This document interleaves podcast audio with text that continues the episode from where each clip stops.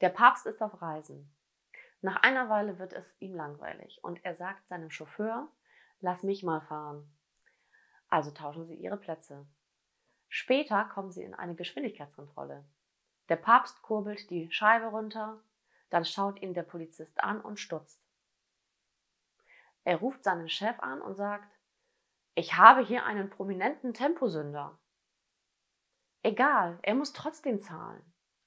Wer ist er eigentlich? Ein sehr prominenter. Er hat den Papst als Chauffeur.